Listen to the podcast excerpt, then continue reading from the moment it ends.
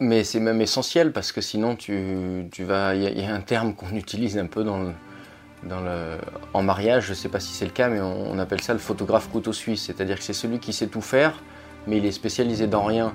Et en mariage, c'est celui qui va un peu galérer parce que ben on va venir le prendre pour le tarif. S'il a un tarif intéressant, on va le prendre parce qu'il est capable de il est capable de tout faire, mais sans avoir une expertise et sans être particulièrement euh, exceptionnel dans, certaines, dans certains domaines. Et, donc ça, le personal branding, c'est important pour moi dans toutes les... Euh, euh, mais j'allais dire dans tous les métiers de la photo, mais même plus que ça, dans tous les métiers, c'est important. Bienvenue dans le podcast des photographes et des créateurs qui veulent vivre de leur passion. Dans ce nouvel épisode, je reçois William Lamblay, un photographe de mariage reconnu qui a fait le choix de se lancer dans le photojournalisme. Avec lui, on va parler de son choix de se lancer dans la photographie de presse et des stratégies qu'il a mis en place pour tirer son épingle du jeu dans ce nouveau secteur d'activité peut-être encore plus concurrentiel et complexe que celui du mariage. Je vous souhaite une bonne écoute. Donc on est avec William Lamblay, euh, qui va se présenter, qui est photographe euh, à multiples casquettes. Euh, bah déjà, est-ce que tu peux te présenter, nous dire un peu qui tu es, ce que tu fais dans la vie? Alors, je suis photographe professionnel. J'ai, on va dire, trois activités aujourd'hui qui sont la photographie de mariage, le reportage et l'organisation et de d'ateliers, de, workshops, donc en tant qu'organisme de formation. Euh, j'ai attaqué peut-être on parle de. Ouais, carrément. Comment t'en es venu à, faire euh, de la photo? Parce que à la base, t'es pas. Alors, je suis pas du tout j'ai pas du tout suivi de formation photo. Euh, j'ai même pratiqué assez tard la photo. J'ai toujours été, par contre, plus jeune passionné par par le pouvoir des photographes en fait à, à, ramener des histoires. je sais que petit, je regardais tous les National Geographic et Géo que que mon père recevait. Et j'étais vraiment fasciné sans, sans vouloir forcément euh, euh, pratiquer euh, la photographie. Euh, je l'ai fait un peu, mais j'ai très, très, rapidement lâché. Et puis à 23 ans, j'ai acheté mon premier numérique, ça s'est démocratisé. Et tout de suite, on m'a demandé de faire un mariage alors que je maîtrisais pas du tout. Et en fait, j'ai découvert la pratique de la photographie via, via des mariages d'amis, en fait, via des premiers mariages. Et, et ça m'a permis de de, développer aussi euh, un, style propre qui était assez loin de, de la photographie conventionnelle de mariage, c'est-à-dire que j'étais pas particulièrement photo de couple, j'y connaissais rien, ni photo de groupe. Donc tout de suite sur les premiers mariages, euh, euh, j'étais plus en immersion comme un, reporter et j'ai développé au fil des années comme ça mon, mon propre style. Et le mariage, c'est un truc qui t'a plus direct? C'est un truc qui t'a, tu t'es dit tiens, je vais en faire mon métier, vraiment spécialisé là-dedans? Oui, ça m'a plu tout de suite parce qu'on peut justement, je partais sur le principe que je racontais des histoires et donc pour moi tous les mariages étaient différents et j'avais pas l'impression de, refaire la même chose à chaque fois. Bien évidemment, il y a des choses qui se ressemblent, mais euh, justement, je crois que j'ai orienté euh, mon approche photographique dans le mariage sur euh, sur la singularité de chaque mariage. C'est-à-dire que j'essaye vraiment de, de faire ressortir sur chaque mariage ce qui est ce qui est différent d'un mariage à l'autre, ce qui peut être spécifique sur ce mariage-là et qui ne le sera pas sur un autre. D'accord. Le mariage, c'est un univers qui est très, euh, très concurrentiel. Il y a beaucoup de photographes de mariage. La plupart des gens qui connaissent pas trop la photo, quand ils voient un photographe, ils disent Ah, tu dois faire forcément du mariage, un truc comme ça. Euh, comment toi, tu es arrivé à, comme ça, en sortant pas d'une école photo ou sans trop de références dans ce milieu-là, comment tu es arrivé à devenir, euh, parce que tu es quand même un des photographes de mariage les plus connus en France quand on regarde les prix que tu as eu, etc. Comment t'en es arrivé là? Euh, et ben justement en suivant, je pense, ma, propre approche et, sans. Alors, je suis vraiment pour la formation, mais, mais j'avoue que les premières années, je pense que de ne pas avoir été formé m'a permis de trouver ma voie. Après, j'ai fait des formations pour justement développer des choses en particulier, mais euh, au départ, ça m'a permis en tout cas de, rester dans mon idée, de pas être trop formaté, parce qu'il faut savoir que la photographie de mariage, euh, ça commence à changer, mais euh, euh, c'est très très conventionnel. Euh, il, y a, il, y a, il y a 10 ou 15, 15 ans, on apprenait vraiment à tous les photographes à faire la même chose. Euh, Aujourd'hui, c'est plus le cas, mais en tout cas, quand j'ai commencé, c'était encore le cas. Et, et d'avoir suivi ma, ma propre voie et surtout faire, euh, là, faire des choses dans lesquelles je me sentais à l'aise. et, donc développer un propre style. Je déteste les photos posées, je suis pas du tout à l'aise avec ça. Franchement, quand, quand les gens sont en attente de recommandations de ma part pour poser, alors là, je, je, commence à transpirer, je suis pas bien. Et, donc j'ai développé vraiment un style 100%, d'ailleurs que qu'on appelle, puisqu'on est quelques-uns à avoir cette, cette, approche, du photojournalisme de mariage, puisque c'est vraiment raconter une histoire avec la singularité de, de l'histoire et sans photo posée.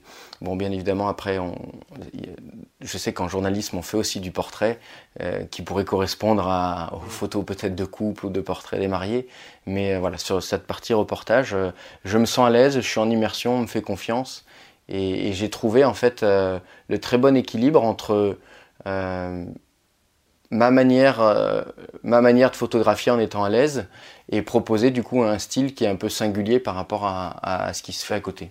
Ouais, ouais t'as, t'as, t'as, marketé en quelque sorte ta pratique du mariage grâce au photojournalisme aussi en apportant une, un élément de différenciation, une, proposition de valeur euh, différente de ce que proposent les autres. T'as, as quand même, on, on sent qu'en on discute avec toi et on a discuté un petit peu avant cette interview aussi. On sent que tu as quand même une vision de, claire de chef d'entreprise qui, gère bien euh, sa barque, euh, plus qu'une barque là. euh, est-ce que tu peux nous parler un peu de cette construction que tu as fait au fur et à mesure, ce que tu as appris sur cette partie-là, sur l'entrepreneuriat dans la photo, tu vois, sur le business model peut-être, ou sur ta façon de voir tes clients, tes tarifs, ce genre de choses? Oui, oui, c'est important effectivement parce qu'on avait une discussion sur le fait qu'on a l'impression qu'en France, soit tu travailles par conviction et tu fais pas d'argent et c'est bien, soit tu fais de l'argent et du coup tu es, quelqu'un de, de, mauvais. Mais, mais on peut tout à fait travailler par euh, conviction et donner de la valeur à son travail et c'est même très important. Euh, et, j'ai construit effectivement euh, au fur et à mesure des années ce qu'on pourrait appeler un business plan. D'abord, la première chose, c'était une fois que j'ai trouvé un peu mon style, là où j'étais à l'aise et, là où j'étais plutôt bon, la première chose a été de, trouver quelle clientèle cible correspond au travail que je peux proposer. Euh, il s'est avéré que ça a été d'abord une, grosse clientèle plutôt anglo-saxonne, euh, puisque ce qu'on appelle le reportage mariage, donc le photojournalisme de mariage ou la photographie documentaire de mariage, est arrivé euh, bien avant dans les pays anglo-saxons, bien avant euh, que ça arrive en France. Et, et, donc j'ai commencé à cibler cette clientèle. Après, une fois que j'avais ciblé cette clientèle, il a fallu trouver comment, comment toucher cette clientèle. Euh, et comment et surtout se mettre dans la, peau de cette clientèle en, se demandant comment euh, ces mariés-là font pour trouver leur, euh, leur photographe de mariage. Et, donc j'ai développé toute une façon de faire, en particulier par les concours photos, puisque en, réfléchissant un peu et, en faisant une étude, j'ai remarqué que ces, mariés étrangers qui viennent se marier en France, ce qu'on appelle le destination wedding, euh, n'ont pas l'habitude de taper par exemple sur un moteur de recherche photographe de mariage France, euh, puisque la, valeur du référencement sur Google ne vaut pas la valeur du travail de, la personne qui est proposée. Euh, et donc ces mariés-là passent par des plateformes qui sont en fait un peu des annuaires et qui pour donner, donner une... comment je pourrais dire ça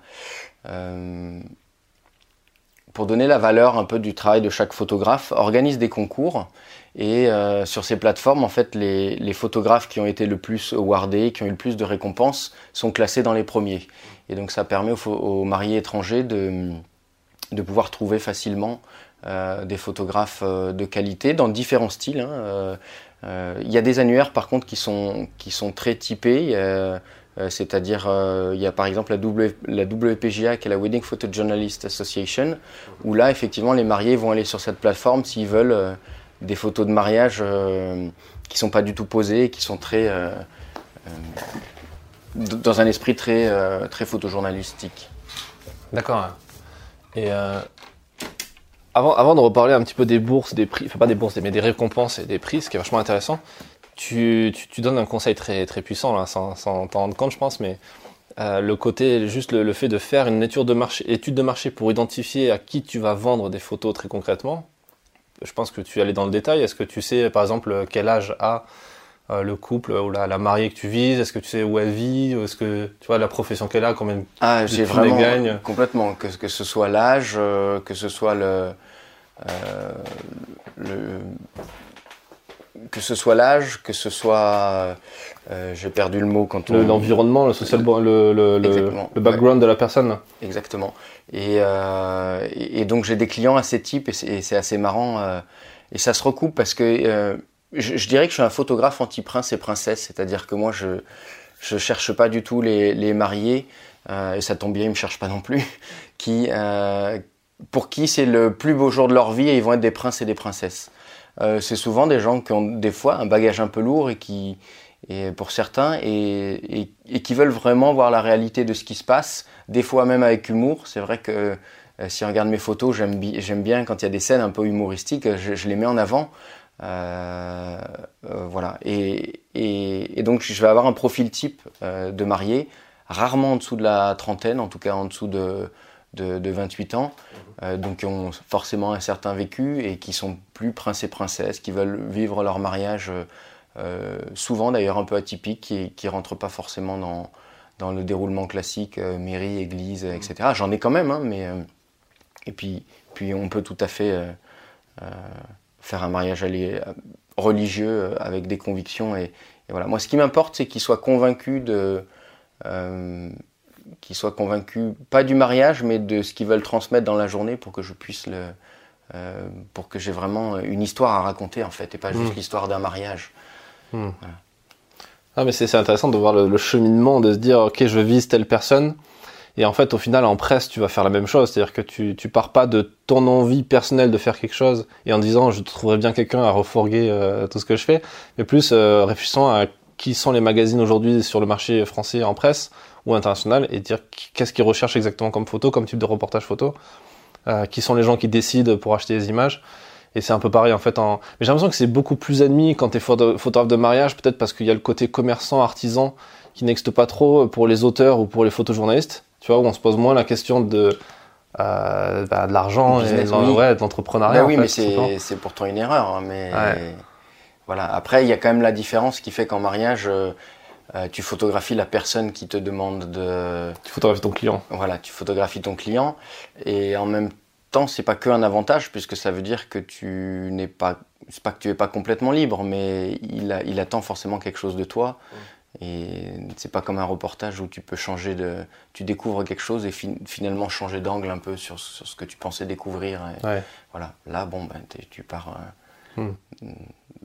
Tu pars sur, sur une commande avec une attente quand même particulière, même si l'attente euh, est, est, celle de ce que tu sais faire, puisque tu as montré des photos et voilà. Oui, parce qu'au final, tu, tu, quand tu bosses en presse, tu bosses pas pour ton sujet, euh, c'est pas lui qui te rémunère, c'est tu vas travailler sur lui, tu vas créer une histoire autour de cette personne, mais tu le vends ailleurs à quelqu'un d'autre, donc c'est encore peut-être même plus compliqué à gérer. Parfois pour la partie, parce qu'il y a la session de droit à l'image, enfin toutes ces questions de. Exactement, c'est vraiment très différent. Ouais. J'ai découvert ça euh, effectivement quand j'ai commencé à faire du reportage où je pensais partir avec un, un bon bagage, euh, avec on va dire les connaissances techniques et mmh. voilà, mais on photographie pas du tout des personnes qui, qui l'ont demandé, donc euh, c'est plus complexe. Du moins, c'est différent. C'est pas forcément plus complexe, complexe mais c'est différent. Et alors, justement, toi, tu fais partie donc de ces photographes euh, artisans, euh, donc qui font du mariage et qui ont décidé de se lancer dans le photoreportage pour la presse.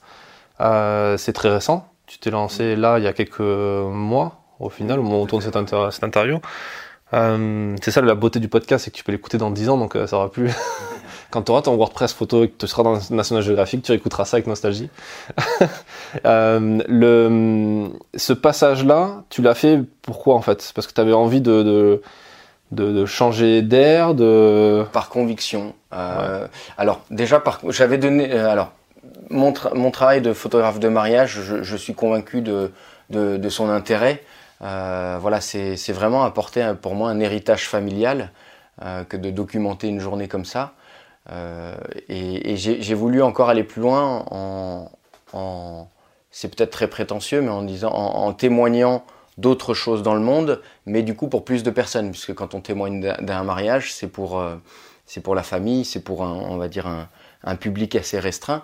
Et, le reportage, c'est le but est de le, diffuser, de le diffuser le plus largement possible pour, pour qu'on soit témoin de quelque chose et, qu'on le transmette à un maximum de gens. Donc c'est vraiment cette envie et cette conviction de, de, donner plus, encore plus de sens à mon travail.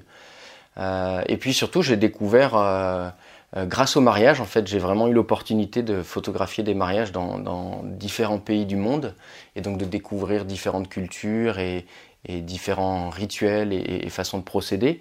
Et je me suis rendu compte que le mariage était un super marqueur, euh, que ce soit temporel, que ce soit social, même sociétal. Ça parle énormément de la société et, de différentes choses. Euh, on parle d'un projet très rapidement sur lequel, d'un reportage que j'ai fait en début d'année sur les mariages indiens. Euh, le mariage est un super marqueur de la condition de la femme et, euh, dans la société indienne. Donc voilà, et, le mariage peut être marqueur de différentes choses. Euh, les, photos de mariage d'il y a 50 ans sont un marqueur temporel de ce qui se passait il y a 50 ans, etc. J'ai fait effectivement aussi pour, pour La Croix un reportage sur les mariages en temps de Covid. Pareil, le mariage est un marqueur de, de ce qu'on vit à notre époque. Hmm. Euh, donc voilà, et, ça m'a vraiment envie de donner cette envie d'utiliser le, enfin d'utiliser de, si d'utiliser le mariage pour, euh, pour, pour parler de, de ces différents sujets de, de société entre autres. Voilà, je différencie bien quand je fais par contre du reportage euh, pour des clients je le dis, si c'est des futurs clients qui m'écoutent, euh, si je photographie leur mariage, c'est pas pour qu'ils soient dans la presse après. Hein. Je différencie le travail de presse et le, travail de commande sur les mariages, j'ai envie de dire. Ouais, bien sûr. Bah, après, tu es un peu dans le conflit d'intérêt, même c'est pas un conflit d'intérêt euh, extrême comme euh, si tu bossais comme photographe corporate pour une boîte et ensuite il y avait une affaire un peu délicate en termes d'actualité dessus, ça serait oui. beaucoup plus complexe à gérer. Mais c'est surtout en fait que je couvrirais pas le mariage de la même façon en fait. C'est plutôt ça. Et justement, en parlant de, ça, avant de reparler de, de questions un peu plus euh, pragmatiques sur la question euh, business, sur la partie de quand tu travailles en mariage, tu, nous as expliqué que tu avais cette logique de, vouloir appliquer un style euh, photographique, pour le coup photojournalistique, quand tu travailles pour des clients. À, quel point tu travailles différemment si tu vas bosser en tant que journaliste sur un mariage par rapport à un moment où tu seras prestataire? Eh bien, ça dépend ce que tu veux montrer en fait. Euh, sur un mariage où, je suis embauché par des, mariés, euh, je vais essayer de parler d'eux, de leur histoire. Donc en fait, mon angle va être euh, leur vécu. Je m'intéresse beaucoup à ce qu'ils ont vécu avant. Et, pour moi, la journée du mariage est plus un outil pour parler de eux, de leur histoire, des relations qu'ils ont avec les personnes qui seront là. Je, demande vraiment, je m'intéresse à, savoir qui sont les personnes les plus proches. Forcément, tous les gens qui seront invités sont, sont des personnes qui qu'ils ont invitées avec plaisir, mais il y a toujours des gens avec qui ils sont plus proches, avec qui ils ont eu un vécu, et je m'intéresse à cette histoire, à, leur histoire, pour justement faire mon reportage. Et, c'est la même chose si je travaille pour un magazine sur un mariage, mais l'angle forcément va être, euh, ou l'histoire va être différente. Euh, un mariage en temps de Covid, je vais essayer de mettre en avant justement ce qui est différent par rapport à d'habitude. les masques, il, il, faut avoir en fait tous les marqueurs, donc euh, je me suis fait un peu, un, avant d'attaquer une idée des photos que je voulais ramener, et c'était bah, toutes ces différences qu'on peut avoir en temps de Covid, les gestes barrières, les masques, etc. Et, donc je vais vraiment angler ma prise de vue là-dessus, mmh. euh, contrairement à un mariage où euh, si je travaillais pour, pour des clients, pour des, mmh. pour des futurs mariés en fait, tu te fais un storyboard un peu différent, mais le contenu n'est pas le même, mais la méthode de travail est la même en fait au final. La méthode de travail est la même, mais c'est simplement euh, le sujet ou l'angle, je sais pas comment on peut l'appeler, mais qui va être euh, qui va être différent. Et sur un même mariage, on pourrait prendre euh, différents, on pourrait couvrir différents sujets sur un même mariage. Mm. Et ça, c'est intéressant. Mm. C'est des choses que je fais dans les formations aussi. Si, sur un même mariage, ils, ils vont pas forcément faire ressortir la, la même histoire. Mm. Ouais, mais c'est vachement intéressant. Quand j'ai découvert l'univers un peu du mariage, je me suis rendu compte qu'en fait, c'est pareil. Ça fait c'est un peu généraliste, mais quand j'ai suivi Thibaut Chap, que tu connais, euh, sur un mariage, quand avait fait, euh, je l'avais filmé sur un mariage pour une vidéo YouTube et un podcast, euh, quand je le voyais bouger avec son 70-200 et son 24-70, avec ses, les bretelles là, enfin, à part que les bretelles sont en cuir et que nous, journalistes, on a la bretelle d'origine un peu pouilleuse et arrachée, quoi, parce que ça fait cool, au final, il bouge pareil que comme si c'était en manif ou sur un événement politique. Euh, ouais, c'est assez, assez surprenant. Euh, revenons sur des questions un peu euh, terre à terre sur la, partie. Euh, on, on, a, on, a, commencé à parler du business plan. J'ai oublié de te demander un truc important, c'est combien tu tarifes en moyenne un, mariage? Et pour avoir un une petite idée de ton niveau de, de, de production, combien t'en fais à peu près dans l'année? Alors je fais suivant les années, ça va dépendre des, des différents projets, surtout maintenant avec le où, j'ai une partie euh, reportage et formation plus importante. Donc je fais entre 12 et 20 mariages par an, on va dire, sur ces cinq dernières années. Et, et j'ai un panier moyen euh, qui est entre 3500 et 4000 euros par mariage. D'accord. Donc voilà. Sachant que j'ai une façon de, de, de, vendre, une fois de plus par conviction, j'ai pas du tout l'impression de. Euh, mais j'ai des, des tarifs d'entrée qui sont beaucoup plus bas euh, qui me permettent de passer ce qu'on appelle une première sélection, parce que si tout de suite les mariés reçoivent euh, euh deux tarifs 4000 et un autre photographe 1500, même s'ils préfèrent mon travail, l'écart va être trop important pour passer cette première sélection. Donc j'ai un tarif d'entrée qui est, qui est autour de 2000 euros, qui me permet de faire partie de la première sélection. Et après, quand je peux rencontrer mes mariés, je leur explique la, différence, enfin on va dire ma plus-value et ce que je peux apporter de différent. Et là, ça me permet de, ça me permet de, le, de, de justifier, entre guillemets, de, et cette différence de tarif par rapport à, à, on va dire, je dirais pas tous les photographes, mais un, un photographe euh, euh, qui se place, euh, on va dire, en, en moyenne gamme. C'est quoi moyenne gamme pour toi en termes de tarifs C'est 1500 euros. 1500 euros, c'est à peu près ce que demandent la plupart des photographes de mariage en, sur le marché. En moyenne, en moyenne gamme, oui, c'est à peu près ça. Ça, peu importe que tu sois à Paris, en province ou en petite ville, il n'y a pas de différence. Non, ok. Peu de différence. Et donc toi, tu arrives, tu dis en gros, bon, là, mon entrée de gamme, c'est 2000 euros. Pour ça, vous avez tant de, résultats, de photos, de machin. Et après, l'idée, c'est que pendant le rendez-vous, tu vas essayer d'augmenter le, tarif. Je vais augmenter le tarif et je vais avoir des options. Euh, et toutes ces options, en fait, euh, je suis intimement convaincu, euh, depuis, ça fait maintenant 3 ou 4 ans, que je ne vends plus de fichiers HD s'ils si, n'ont pas d'album ou de tirage. Donc c'est sûr que vu comme ça, on pourrait se dire bah, c'est une option pour gagner plus d'argent. Alors euh, très sincèrement, ça me permet d'augmenter mes revenus, c'est sûr, mais je le fais vraiment par conviction. Euh, j'ai travaillé les premières années en, en, donnant que les fichiers HD. Le nombre de mariés qui m'ont rappelé en me disant on a perdu nos fichiers, on les regarde jamais, ils sont dans l'ordinateur, dans le disque dur, etc. Pour moi, la finalité de mon travail, c'est euh, c'est comme en reportage tu as envie d'être exposé ou imprimé. C'est la publication. Si, si, sinon, mmh. c'est la publication. Et ben, en mariage, c'est la même chose. Euh, donc, à partir du moment, par contre, où ils ont un, support imprimé et de qualité qu'ils pourront garder pendant plusieurs années, pas de tirage euh, sans faire de mauvaise pub de supermarché euh, euh, par sublim, sublimation. Qui... Oui, à la bande nucléaire. Quoi. Voilà, s'il a dit. ah, mais je peux tout dire sur mon podcast. je peux balancer des marques et tout. C'est euh, ça qui est génial. Donc voilà, quelque chose de qualité qu'ils vont pouvoir, euh, qu'ils vont pouvoir garder. Euh, à partir de là, ça me pose aucun souci de leur, de leur donner les fichiers HD, mais je veux vraiment que la finalité de mon travail soit l'équivalent d'une publication, en fait, qu'ils puissent garder et puis sortir très facilement euh, les photos. Au début, peut-être les premiers mois après un mariage, on sort l'ordi pour les montrer, mais après c'est fini. Tandis qu'un album, euh, un album, comme un magazine d'une publication, on va la garder sur son bureau et pas loin, et puis quelques années après, ouais. on va la regarder. Donc en gros, les fichiers HD, tu, tu les donnes quand même gratuitement en... je, euh, je les donne. Alors là, euh, j'ai préféré il y a 3-4 ans baisser légèrement mes tarifs et mettre les fichiers HD en option euh, pour avoir à peu près l'équivalence de prix s'ils prenaient les fichiers HD en option. Mais, mais s'ils prenaient l'album qui était plus cher que l'option, j'offrais l'option HD, j'offrais cette option HD.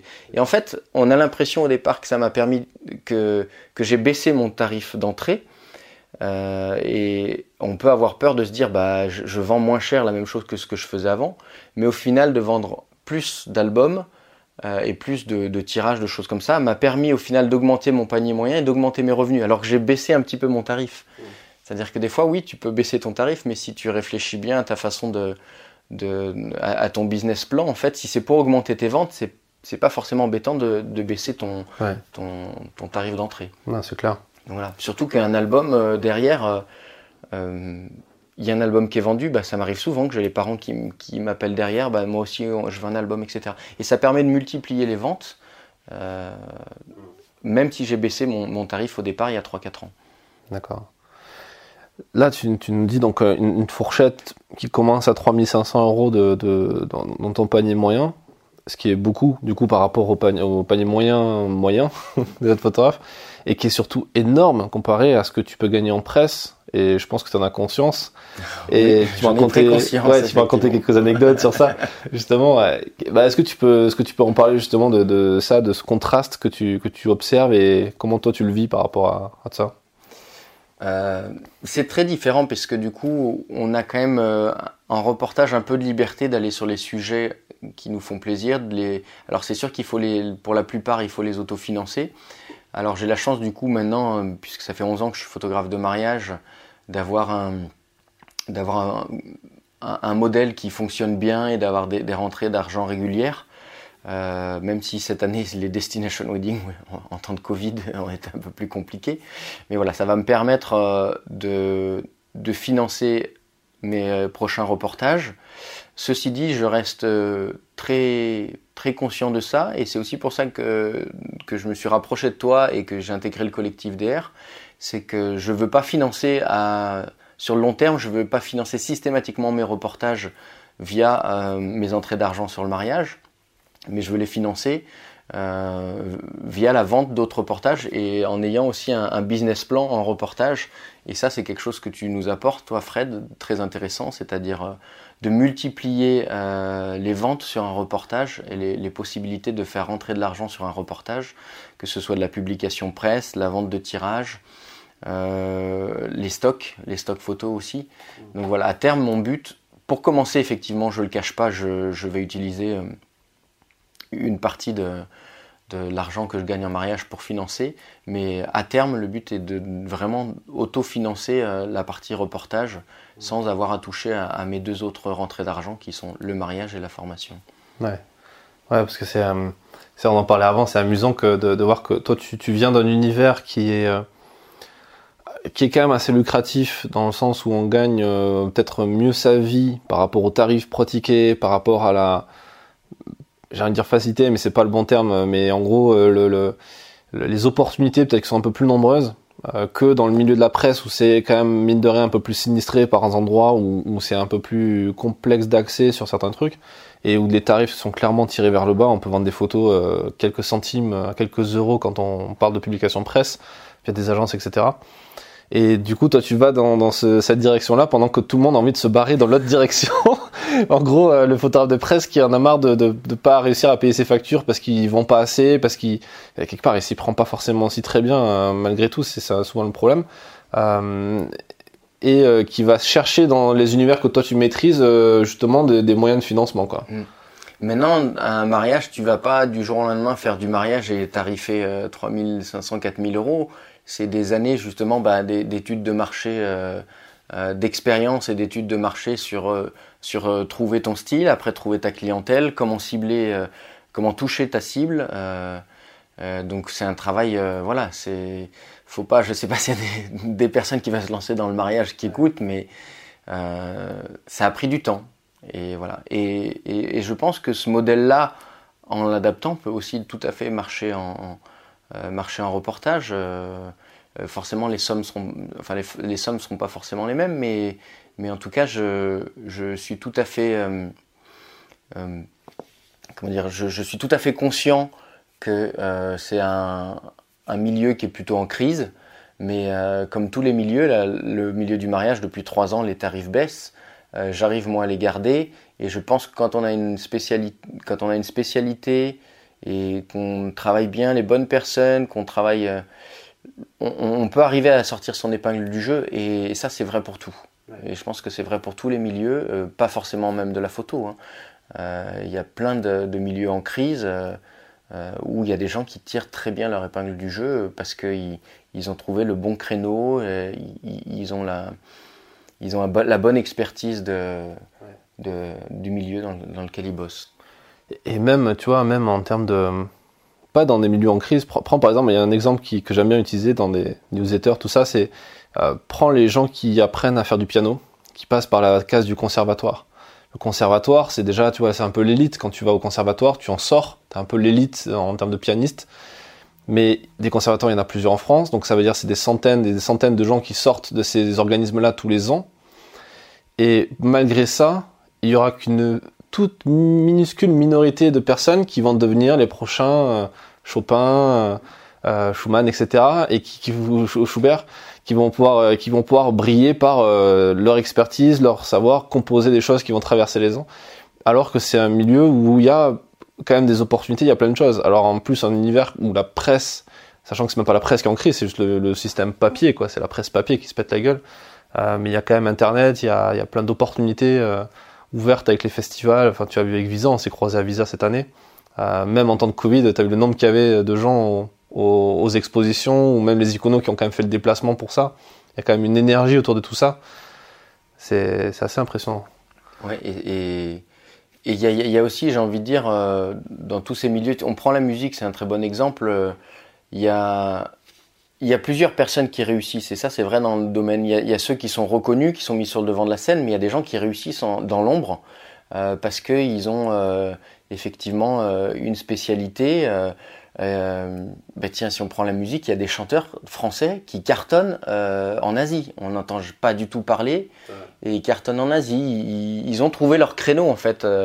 Ce qu'ils proposent correspond bien à cette cible à cette cible, à cette clientèle asiatique. Et voilà, et c'est des gens dont on n'entendra pas parler ou peu dans le milieu de, la musique en France ou en Europe. Et voilà, et c'est pareil, je pense, dans tous les domaines et en photo, euh, il faut trouver son, sa niche, quoi, en fait, euh, un peu son marché de niche. Et, là aussi, on est à l'aise et, et ça, j'étais très agréablement, surpris en découvrant justement le métier de photojournaliste je pensais que c'était assez très stéréotypé, que tout le monde travaillait de la même façon. Mm. Et c'est intéressant de voir que pas du tout. Euh, certains euh, vont avoir justement des, des, spécialités, donc vont forcément plus bosser avec certains magazines, euh, puisque ça va correspondre à, à, la ligne éditoriale du magazine. Si je dis pas de bêtises, il y a des reportages où il y a certains magazines où sur des reportages, ils vont mettre au moins la moitié des photos qui sont des portraits.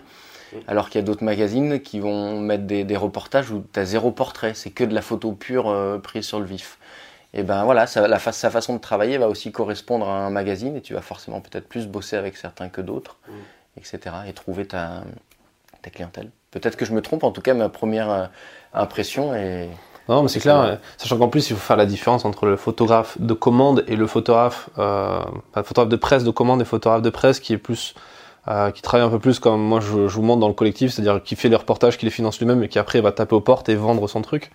Euh, mais moi je connais pas mal de photographes de commande, parce qu'il y en a encore pas mal, qui gagnent très bien leur vie, qui sont pas des gens connus euh, par leur nom, par le grand public. Parce qu'ils n'ont pas besoin. Hein, Exactement, ils n'ont pas besoin de ça. Et quand tu regardes les photographes d'agence, par exemple, d'agences de, de, presse ou des photographes qui travaillent pour des magazines en étant salariés, euh, la plupart de, ces gens ont dû se créer un site internet, un compte Instagram, etc. le jour où ils ont été virés de leur structure.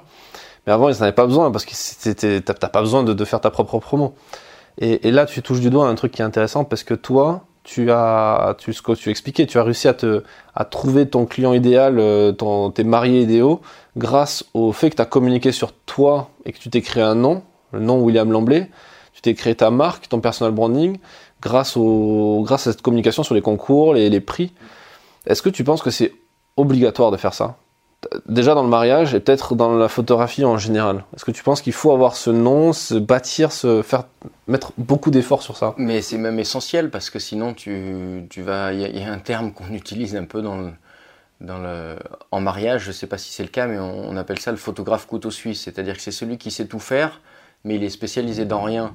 Et en mariage, c'est celui qui va un peu galérer parce que ben on va venir le prendre pour le tarif quoi. S'il a un tarif intéressant, on va le prendre parce qu'il est capable de il est capable de tout faire, mais sans avoir une expertise et sans être particulièrement euh, exceptionnel dans, dans, certaines, dans certains domaines. Et, et, donc ça, le personal branding, c'est important pour moi dans toutes les, euh, mais j'allais dire dans tous les métiers de la photo, mais même plus que ça, dans tous les métiers, c'est hmm. important. Ouais. C'est un truc qui est, compliqué à, faire comprendre à les photojournalistes, parce qu'il y a ce côté aussi de ne pas parler de soi, euh, enfin cette volonté de ne pas vouloir parler de soi, mais parler de ces sujets, tu sais, un peu par pudeur et par, euh, par humilité aussi, vrai ou fausse, peu importe, mais de, de, mettre en avant son sujet, de parler, faire parler son sujet plutôt que de faire parler de soi. Tu vois, par exemple. Euh, je vois ce que tu veux dire, mais on, a tous. On, a tous un caractère différent, je pense, et, et tu peux pas aller à l'encontre de ça. Et donc il faut bosser avec et il faut, et il faut trouver justement ta, ta, ta façon de travailler qui ne soit pas l'inverse de ton caractère. Je ne sais pas si tu comprends ce que Mm. je, je veux dire. Oui, que ça soit naturel pour toi. Et, et on pourrait croire effectivement que tous les photojournalistes sont des, des personnes euh, peut-être discrètes, qui se mettent pas en avant et, et qui travaillent euh, que pour mettre en avant leur sujet. Et, non, il y a des gens qui vont être plus... euh, on le voit sur le terrain d'ailleurs, il y en a qui, qui se mettent en avant, qui vont essayer de gérer des choses sur de l'actualité, qui vont pousser tout le monde, et d'autres qui vont être plus discrets. Et voilà. Et, et donc, euh, il faut vraiment. Je pense qu'il faut pas aller à l'encontre de ton caractère et pas aller bosser en, en faisant l'inverse de, de qui tu es au fond de toi. Et donc, c'est pour ça qu'il faut trouver ta, ta manière de travailler. Et donc, une fois que tu as trouvé ta manière de travailler, et ben, trouver les, les, les bons clients ou la bonne façon de vendre ce que tu peux proposer. Ouais. Ah, c'est clair. Je Euh, pense que c'est pareil. euh, alors, je n'ai pas l'expertise d'un d'un photojournaliste qui a quelques années d'expérience, mais et je pense que c'est aussi vrai pour, euh, pour euh, le, le milieu du reportage. Ouais.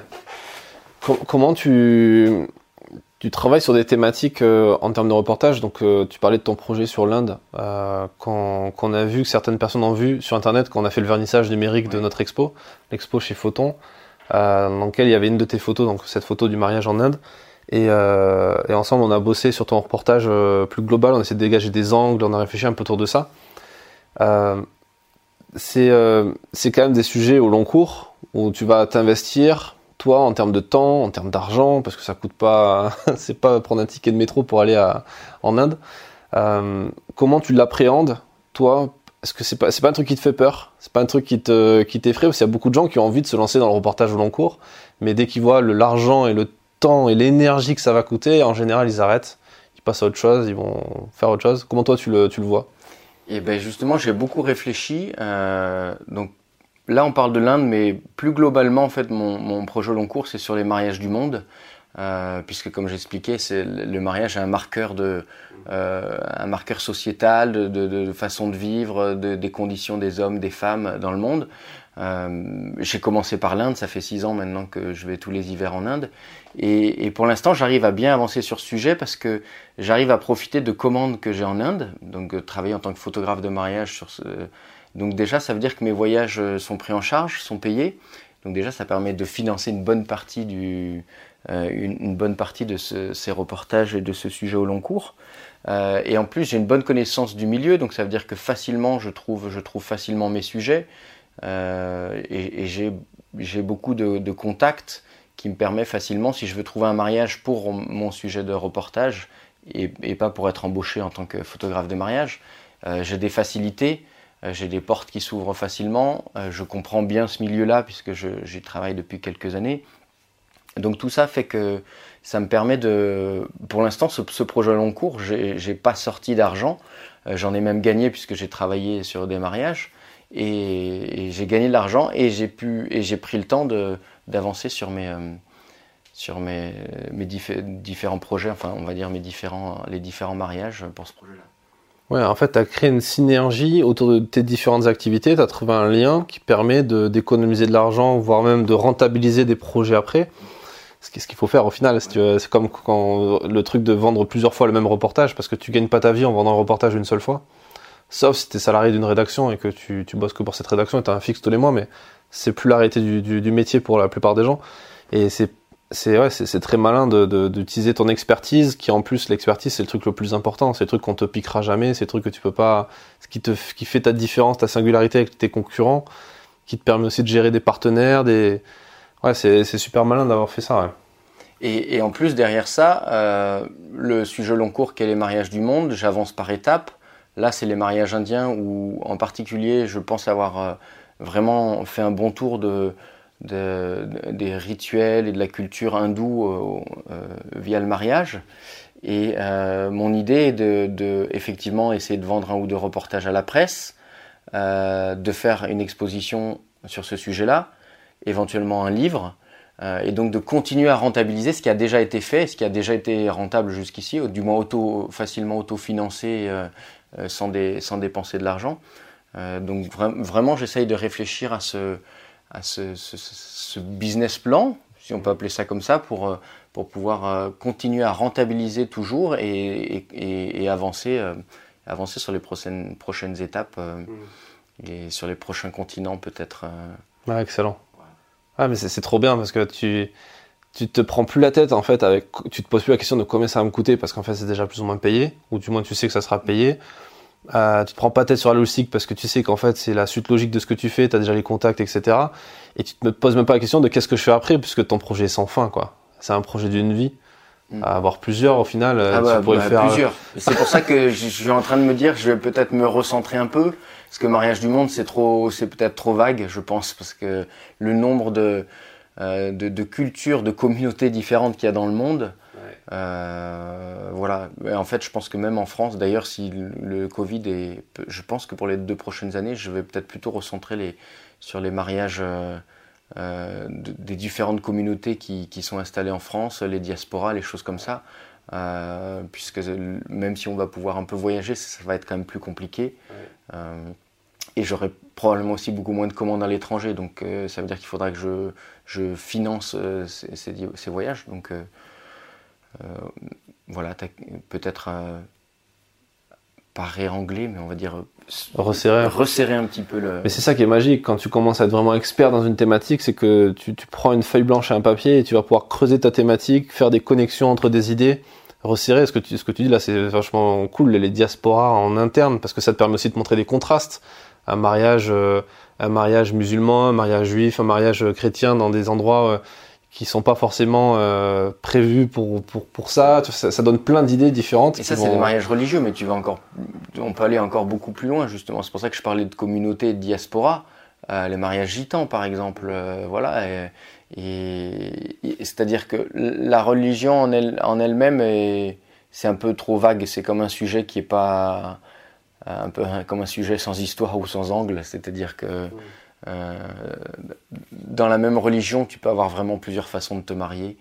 Et, c'est pour ça que j'aimerais travailler plutôt avec des, des, communautés, des diasporas. Ouais. C'est super intéressant. Ça, ça, ça, va faire un carton euh, déjà en termes d'auto-édition, je pense. Tu fais un truc comme ça ou, ou avec une boîte d'édition traditionnelle. Euh, et, euh, et, puis en termes de presse, parce que ça te permet de, creuser tes sujets, de les réangler à chaque fois pour proposer ça à plein de magazines différents. Mais c'est dingue le, nombre de, sujets euh, dont tu peux parler via un mariage. Je prends un mariage indien, tu peux parler effectivement de la condition de la femme, tu peux parler de la société indienne, en particulier peut-être des mariages luxueux, euh, et la différence justement, ce contraste entre les, différences de de classe sociale, euh, des très pauvres, des très pauvres, très riches. Tu peux parler euh, des travailleurs du mariage. J'ai fait aussi un sujet sur les travailleurs du mariage, c'est-à-dire tous ces petites mains qui viennent travailler euh, sur les mariages et, pour qui et pour qui, sans ces mariages luxueux, ils ne pourraient pas vivre. En tout cas, c'est leur, leur source de revenus. après qu'ils soient pas assez bien payés, tout, c'est pas le problème. c'est juste témoigner de ce qui se passe. Euh, quand tu es journaliste, t'as pas besoin de te poser ces questions-là. En fait. Oui. T'es pas là pour savoir ce qui est non, bien, mais c'est ce, que les gens, te, tu dois connaître ça. Les, les, quand tu parles de ça à tes amis, je suppose qu'ils te posent la question ah, qu'est-ce que t'en penses? Moi, quand je parle de mariage indien, on me dit tout de suite oh, ça te choque pas trop l'Inde, euh, les gens pauvres, les gens riches, euh, la condition de la femme, etc. Mais en tant que journaliste, c'est pas une question que tu te poses. Tu témoignes de ce qui se passe. Après, c'est pas à toi de, c'est pas à toi de porter un jugement.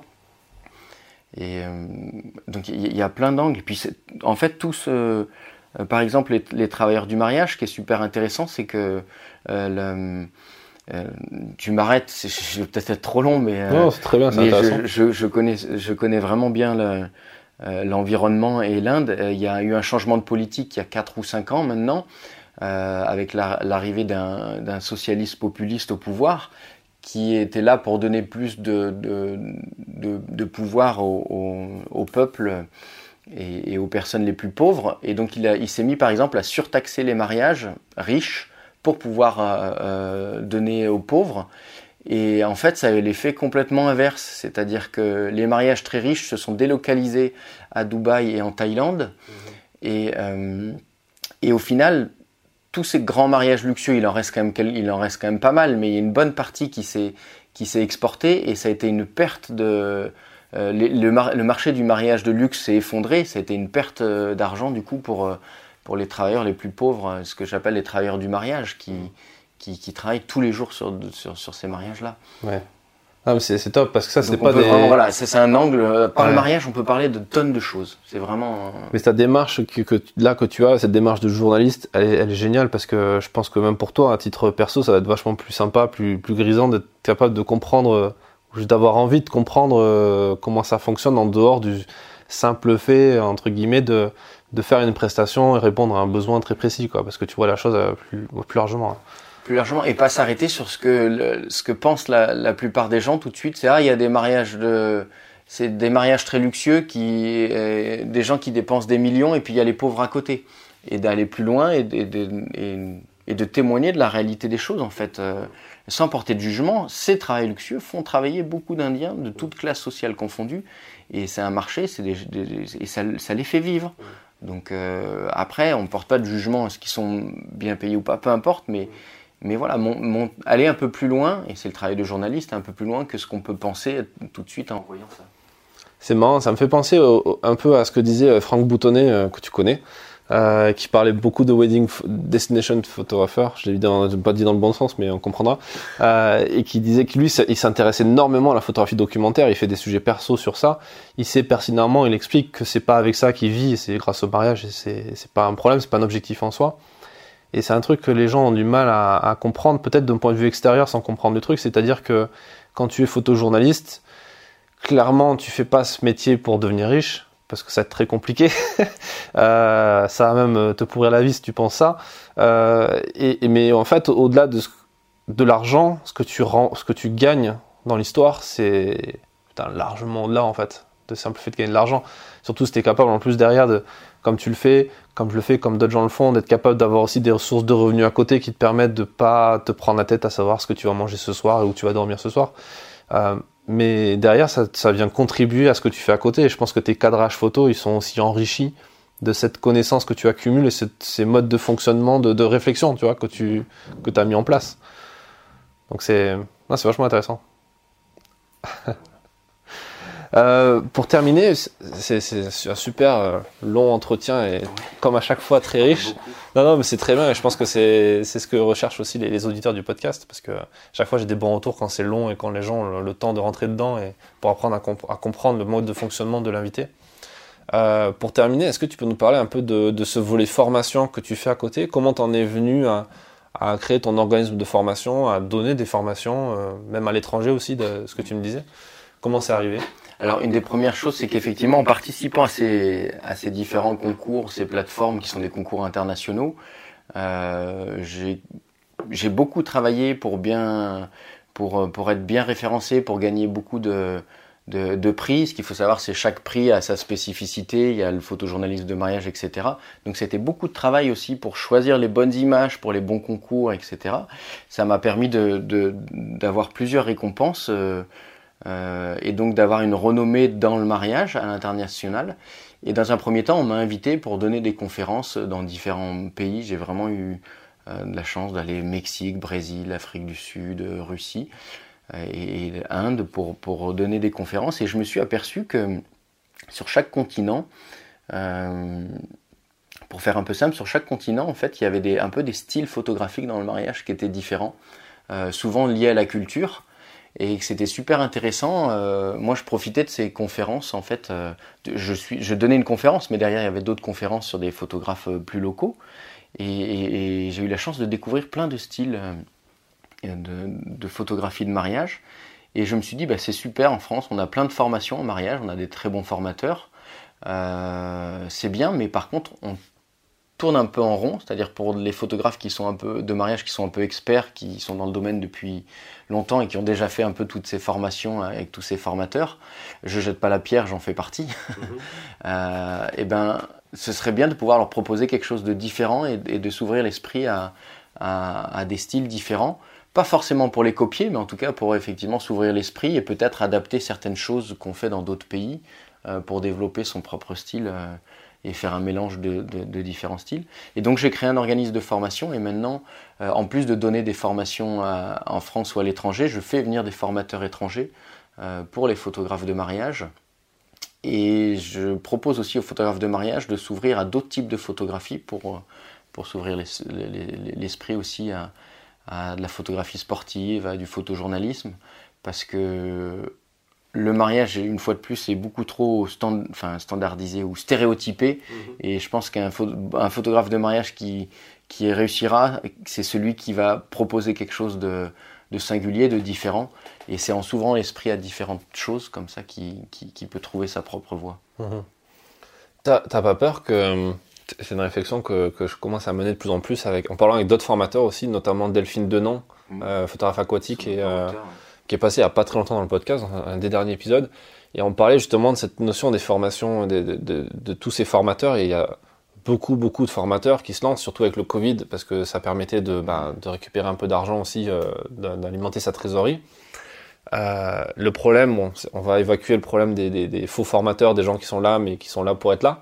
Euh, même le fait qu'il y ait des bons formateurs qui partagent beaucoup de choses, il y a un effet, je sais pas si c'est un effet pervers, ça, ça m'intéresserait d'avoir ton avis sur la question, mais de justement d'uniformisation de, de, certaines pratiques, certains cadrages, certaines méthodes de travail, forcément les gens vont copier euh, certaines choses et du coup il va y avoir beaucoup de ouais, standardisation un peu du ouais. joie. Mais en fait c'est là où, où le formateur doit être bon en, en, parlant de son expérience, sa façon de travailler, en disant que c'est pas forcément la façon de faire et de détailler. Moi vraiment je le dis, euh, je le dis à, toutes les personnes que je forme, je dis je vous présente euh, ma manière de travailler. Et d'ailleurs mes formations euh, je parle de, mon évolution en fait d'année en année. Souvent chaque année j'essaye de rajouter quelque chose de tester quelque chose de nouveau que je garde ou que je garde pas. Mais en tout cas je, parle de cette expérience. Et, le but c'est qu'ils puissent prendre ces bouts d'expérience pour savoir si ça leur correspond et, et leur donner un outil pour peut-être l'adapter à, à leur style et surtout pas de, de standardiser leur, euh, hmm. leur photographie. Euh, je pense que c'est important. Ouais, après, euh, tous le font pas forcément. Non, mais ils vont s'y perdre parce que je reste persuadé que si tu fais un, si tu fais quelque, si tu appliques quelque chose qu'on t'apprend mais sans savoir pourquoi tu le fais et, et sans que ça t'apporte quelque chose personnellement, hmm. euh, tu vas pas forcément bien le faire. Faut quand même avoir cette logique de d'en prendre conscience. C'est un peu comme, je sais pas, tu, connais Casey Neistat, le vlogueur américain, euh, c'est un, un, YouTuber américain qui est passé de genre 300 000 abonnés à 10 millions en quelques années. Et euh, son, son, mode de fonctionnement, ça a été de créer un vlog par jour. Donc c'est lui qui a popularisé le terme de vlog, donc se filmer avec une caméra sur un gorillapod et, euh, et raconter sa vie. Il a fait ça pendant un an, une vidéo par jour de 15 minutes. Et il s'est créé un personnage, euh, le New-Yorkais, avec les lunettes de soleil euh, noires, ray un peu rayées, euh, sur, un, sur un skateboard électrique, en train de se filmer comme ça, avec des plans drone, des plans time-lapse, une musique toujours plus ou moins la même. Et en fait, quand il a lancé ce concept et qu'il a passé les 2, 3, 4 millions d'abonnés, il y a une, des douzaines de, littéralement, des douzaines de, de youtubeurs américains, français, espagnols, tout ce que tu veux, qui ont copié ce système en mettant exactement les mêmes lunettes, le même style d'appareil photo, euh, tu vois, Nikon a lancé un starting, une sorte de kit euh, starting vlog euh, machin, qui est lié à cette thématique-là. Ouais, mais une société qui veut, qui veut, qui veut communiquer comme ça, ils, ils vont pas aller prendre les, les copieurs. Sauf si le, sauf si quelqu'un qui copie rajoute sa propre. Euh, le but en fait, c'est de se l'approprier et, et, et, de rajouter quelque chose. Rajouter de la valeur. Et raj exactement, rajouter de la valeur. Et donc à ce moment-là, euh, on va aller, on va aller chercher. Euh, et je donne, c'est un très bon exemple d'ailleurs euh, ce que tu dis parce qu'en formation quand je leur dis ne cherchez pas à faire de la copie, euh, je leur donne des exemples de mails de clients que j'ai eu. Euh, souvent, quand j'ai des, clients qui veulent quelque chose vraiment dans, mon style, je le vois sur la demande, qui veulent vraiment quelque chose de très précis. je renvoie vers deux, trois amis à moi qui ont, qui ont le style le plus similaire au mien, j'ai envie de dire. Et malgré ça, euh, j'ai des réponses, et ça je le montre en formation, de gens qui disent non, mais euh, même si ça ressemble, c'est pas ce que vous faites. Et si vous n'êtes pas disponible, tant pis, on prendra pas de photographe. Alors, c'est pas du tout pour me lancer des fleurs, mais c'est pour dire que quand on est vraiment spécialisé dans quelque chose, même si quelqu'un fait quelque chose de similaire, il y a toujours des clients qui vont voir la différence et qui vont vouloir ce que tu fais toi et pas ce que fait l'autre, ou ce que fait l'autre et pas ce que tu fais toi. Mais euh, et, c'est pour ça que c'est important de ne pas rentrer dans la copie, mais d'apporter ta plus-value pour euh, proposer quelque chose d'unique. Ouais. C'est marrant, on a un peu le même discours tous les deux sur, euh, sur, euh, sur ça quand on donne des formations. C'est pareil, quand, enfin, tu l'as vu quand je vous explique comment faire des synopsis. Mm. Je vous montre ma méthode de travail. Et euh, par- forcément, je vous impose au début, pour l'exercice pédagogique, de copier la méthode pas à pas pour voir si c'est bien pour vous, ça peut marcher, après l'adapter. Tout en expliquant que voilà, moi, c'est ma façon de faire. Tout le monde n'est pas d'accord sur la couleur du fond du PDF, euh, sur des trucs comme ça. Et, euh, mais euh, mine de rien, c'est c'est une bonne façon d'apprendre de s'accaparer quelque chose tout ensuite en. Il faut avoir une base. Ouais. Et le but de la formation, c'est d'avoir la base. Et, et, et après, enfin, je dirais qu'il y a deux types de formation. Il y a la formation pour avoir la base et il y a la formation qui va peut-être t'aider à développer ta, ta personnalité. Je sais pas si on peut appeler ça ta personnalité photographique. Ouais, on peut dire ça comme ça. Ton, ton, ton style, ta personnalité photographique. Et, il y a les deux choses. Et, et de toute façon, il faut toujours y aller un peu à l'instinct. hein. Faut, je crois qu'il faut laisser place à son instinct. Et, et même si on t'apprend quelque chose, quand il y a quelque chose qui, qui tilte et qui dit non, on fait pas comme ça, faut, faut y aller quoi. Puis si tu te prends des portes, euh, ce sera la, la meilleure expérience euh, que tu peux avoir, ce sera pas négatif. Super. Écoute, je te remercie pour, pour ce temps et ce partage. De, t'être déplacé à Toulouse en plus pour venir faire cette interview, je te remercie. Euh, Est-ce que tu aurais un, dernier conseil peut-être à partager avec, euh, avec cette audience qui, qui est composée de photographes professionnels, de créateurs qui ont envie soit de se lancer dans le mariage, soit dans le photojournalisme ou, ou juste de, de, se faire plaisir dans ce milieu-là? Ah, euh, Peut-être deux, deux conseils très différents. L'un, effectivement, c'est de suivre son instinct. Je pense que ça, euh, c'est hyper important euh, parce que euh, beaucoup de choses sont stéréotypées et, il ne faut pas hésiter à en sortir. Et, je pense que c'est ce qui peut permettre de justement sortir du lot. Et la deuxième, c'est de se fixer des objectifs.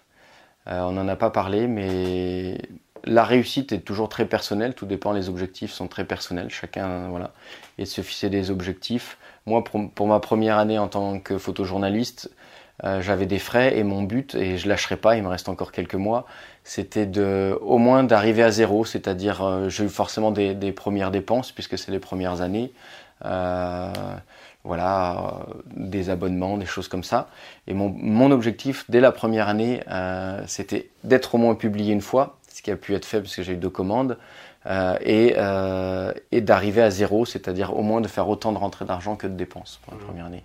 C'est bête, mais, euh, mais du coup, ça me permet de pas lâcher tant qu'on n'est pas à la fin de l'année, de, de continuer à appeler. Là, j'ai encore un, j'ai un, un sujet à vendre dont on a parlé et, et je ne lâcherai pas jusqu'à la fin de l'année. Ça permet toujours d'avoir une motivation et d'avancer, de fixer des objectifs. Ouais. C'est très important. C'est un super bon conseil. Et c'est pas, pas bête en fait, mais effectivement, ça part d'un petit truc qui fait que. euh, On en parlait juste avant, moi, on parlait de la carte de presse, et on disait que voilà, c'est pas forcément obligatoire, c'est loin d'être obligatoire pour. euh, un journaliste n'est pas forcément. Un journaliste professionnel n'est pas forcément professionnel parce qu'il a sa carte de presse. Mais tu vois, moi, à titre personnel, la- le fait de garder la carte de presse année après année, parce qu'il faut à chaque fois refaire un dossier tous les ans, c'est un objectif pour moi important au-delà du petit bout de plastique parce que ça montre en fait que je continue d'être dans le game, tu vois. Et, euh, en gros, ben, pour, pour faire court, je ferai un épisode dédié que à ça et j'attends euh, le retour d'un commissaire de la carte de presse pour qu'on en parle euh, dans une longue interview. Mais en gros, pour la carte de presse, il faut gagner majoritairement sa vie grâce à la presse et il faut dégager officieusement un demi-SMIC par mois, ce qui correspond à peu près à, je vais pas dire des bêtises, mais à- pour être large, un 10 000 euros par an. Et le fait de se dire, il te faut 10 000 euros par an en presse minimum, Ça te pousse à... ouais, tu te dis, bah voilà, 10 000 euros, après, si tu te décomposes en reportage, ça fait, si tu vends des reportages à 1000 euros, 2000 euros, ça te fait, voilà, 10 à 20 reportages, ce qui devient plus, plus, plus facilement atteignable comme objectif, parce que chaque objectif doit être décomposé. Mais effectivement, ça part toujours d'un petit truc, euh, qui te dit, voilà, tant que j'ai pas ce truc, euh, je peux pas me reposer sur mes lauriers, je peux pas continuer à... Et ça pousse à les. Et l'objectif peut être n'importe lequel, c'est très personnel. hein. Euh, on parlait d'argent, il n'y a pas de problème à parler d'argent. hein. Euh, le mec, son objectif, c'est de faire euh, 30K dans, l'année en, en reportage. C'est très bien, on s'en fout. Il y aura toujours des gens pour juger, de toute façon. Si ton objectif, c'est d'être publié dans tel magazine parce que tu.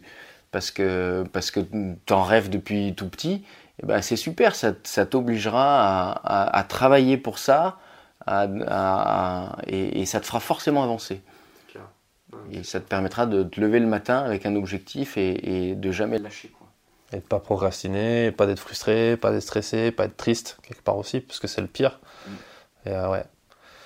Où est-ce qu'on peut euh, retrouver ton travail? Euh, J'ai vu que tu différenciais un petit peu tes supports, que ce soit pour le mariage ou, la presse. Est-ce que tu peux nous dire où retrouver ton travail chacun de ces domaines eh ben, que ce soit sur les réseaux sociaux ou sur les sites web. le site web, de toute façon, les adresses URL, c'est toujours mon prénom et mon nom en .com.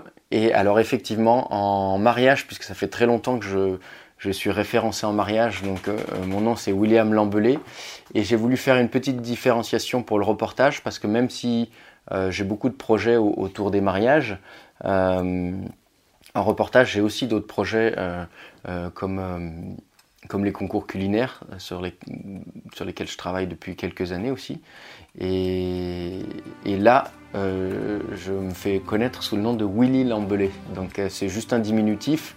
Euh, je sais très bien qu'on me reconnaît de l'un à l'autre, mais le, but c'est juste d'avoir une porte d'entrée pour que si j'ai des publications sous Willy Lambelé, on puisse plus facilement trouver mon travail de reportage et mon travail de photojournaliste que de mariage sur commande, si on, peut différencier ça comme ça. Donc voilà, William Lamblay ou Willy Lamblay. .com. .com. Ça marche. Ou réseaux sociaux avec le même nom. Nickel. Je mettrai en lien ces URL. Euh, et, je te remercie encore pour, euh, pour ton passage dans, le podcast. Et, euh, et, je te dis à très vite. Merci.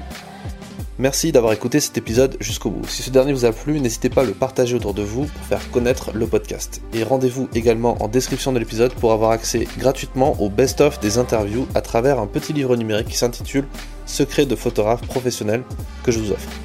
Je vous donne rendez-vous dans un prochain épisode du podcast. À bientôt.